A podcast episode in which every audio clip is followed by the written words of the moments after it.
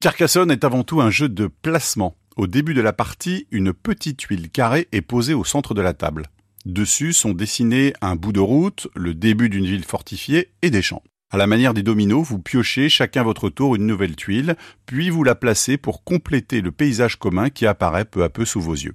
Et pour marquer des points, eh bien vous devez placer vos pions sur les lieux les plus rentables et les clôturer ensuite. Mais attention, vos adversaires essaieront de bloquer vos constructions par tous les moyens. La fabrique des jeux. Klaus Jürgen Wrede, l'auteur de Carcassonne, est allemand. Il apprend très jeune à jouer du piano et du violoncelle. À l'âge de 16 ans, il remporte même un concours avec ses propres compositions. Klaus Jürgen se tourne alors vers des études de musique catholique et de théologie, puis devient professeur à l'université de Cologne. En 1989, il découvre le plus grand salon de jeux allemand à Essen. Il joue pendant 4 jours de suite, puis emprunte tous ceux disponibles dans la ludothèque de sa ville. L'étincelle était née.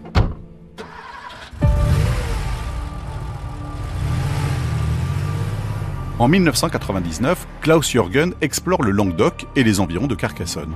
Il y fait des recherches sur la croisade contre les Cathares, dans le but d'écrire un livre. Marqué par ses paysages de campagne et de villes fortifiées, Klaus Jürgen décide d'en faire un jeu.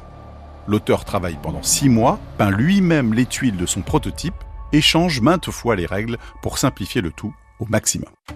Quand il se sent prêt, Klaus Jürgen présente son jeu à trois éditeurs et c'est l'allemand Hans Gluck qui dégaine un contrat en premier.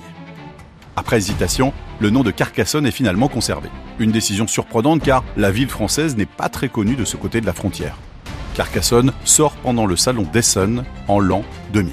Grâce à ses règles originales et accessibles, il devient rapidement le jeu le plus vendu en Allemagne, puis conquiert le reste du monde. Aujourd'hui, ce sont plus de 13 millions de boîtes vendues, des dizaines d'extensions et même des versions indépendantes aux univers variés comme Carcassonne Star Wars. Oui, le mariage des licences à succès est parfois surprenant. La fabrique des jeux l'anecdote. Pendant le développement, l'éditeur trouve dommage de placer de simples pions sur les tuiles du jeu et décide de les remplacer par des petites silhouettes en bois à forme humaine et à la couleur du joueur. Par la suite, ces petits bonhommes sont repris par des dizaines d'autres jeux. Tantôt ouvriers, acrobates ou soldats, ces pions sont aujourd'hui surnommés Meeple, qui est la contraction anglaise de My People. Et Carcassonne représente désormais 400 millions de Meeple à lui seul.